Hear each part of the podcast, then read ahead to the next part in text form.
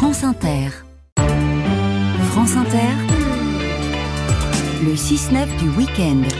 C'est en moins 10 dans les coulisses de la culture. On vous emmène ce matin au palais de la Porte Dorée dans l'Est parisien, euh, le palais de la Porte Dorée qui abrite le musée de Mhm. l'histoire de l'immigration. Oui, l'établissement est fermé depuis plus de trois ans et demi. Un grand chantier pour repenser le parcours historiographique et pour faire des travaux sur ce joyau de l'art déco qui avait été inauguré pour l'exposition coloniale de 1931. Bonjour Amélie Perrier. Bonjour.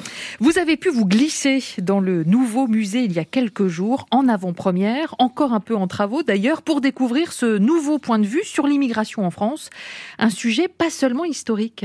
Et oui, le sujet est aussi hautement politique. D'ailleurs, nous sommes encore dans le grand escalier de l'entrée quand l'une des commissaires, Marianne Amar, met les pieds dans le plat au moment où elle se présente au micro. Je suis une des quatre commissaires politiques, euh, scientifiques. Ah, c'est intéressant ce lapsus. C'est politique en fait. Oui, c'est politique et je pense que peut-être que le commissariat scientifique a essayé euh, d'introduire un peu euh, de conflit dans une histoire que euh, les musées ont souvent tendance, euh, les musées d'histoire, à lisser. Voyez, pour être acceptés par le plus grand nombre. Et donc, euh, les commissaires scientifiques ont essayé de remettre euh, du conflit, euh, des tensions, euh, euh, voilà. Et la directrice générale du musée, Constance Rivière, assume très bien, elle aussi, cette dimension politique. On fait un musée justement pour essayer d'aborder euh, sereinement et de manière apaisée des questions qui sont euh, parfois très brûlantes. Et une des meilleures manières de faire, c'est de se reposer sur euh, la connaissance, sur la connaissance historique, sociologique, démographique.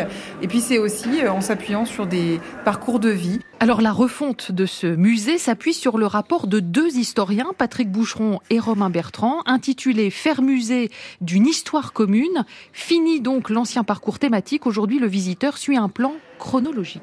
Onze grands moments de l'histoire de France et de l'immigration, et cela commence en 1685, date notamment de l'adoption du Code noir, l'édit sur la police des esclaves des îles d'Amérique française.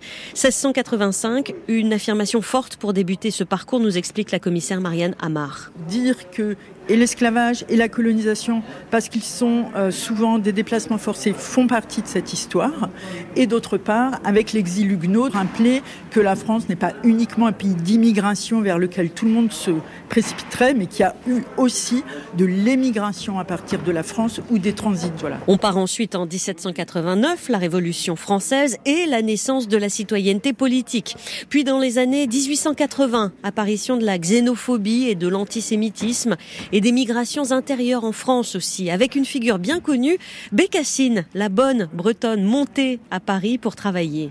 C'est aussi un des principes qu'on a retenu pour l'exposition, c'était de ne pas faire tomber une sorte de mur entre l'immigré, donc comme né à l'étranger et installé en France durablement, et les Français, puisque finalement, pour un Breton, une Bretonne, s'installer à Paris, il peut éventuellement loger dans les mêmes quartiers, faire face au même type de problèmes dans les rapports à ceux qui sont déjà installés qu'un un étranger, entre guillemets. Donc ça a vraiment été le choix d'aborder la question de l'altérité par rapport à ceux qui sont déjà installés.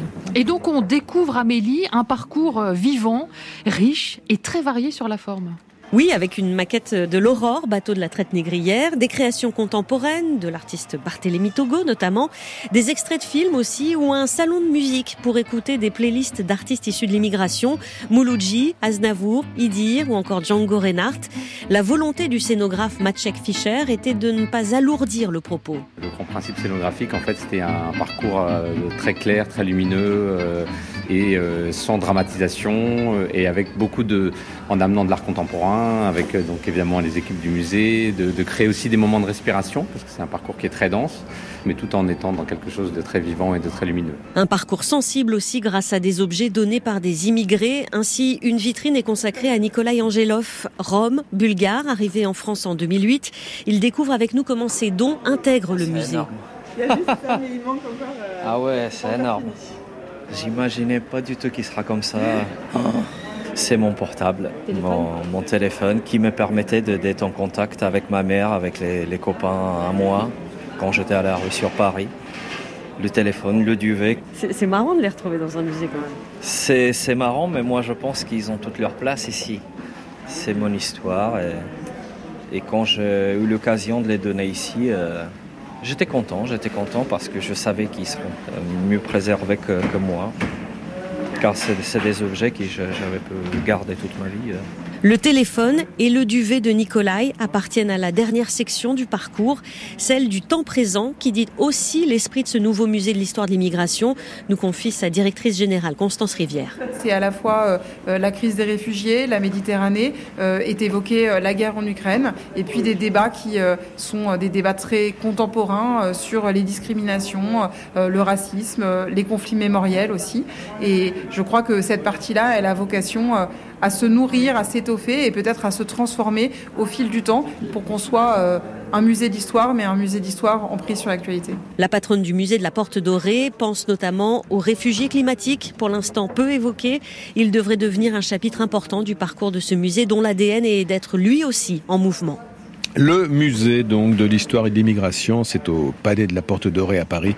Ce musée qui rouvre au public euh, ce week-end et pour l'occasion d'ailleurs, euh, l'entrée sera gratuite. Les coulisses de la culture étaient signées Amélie Perrier.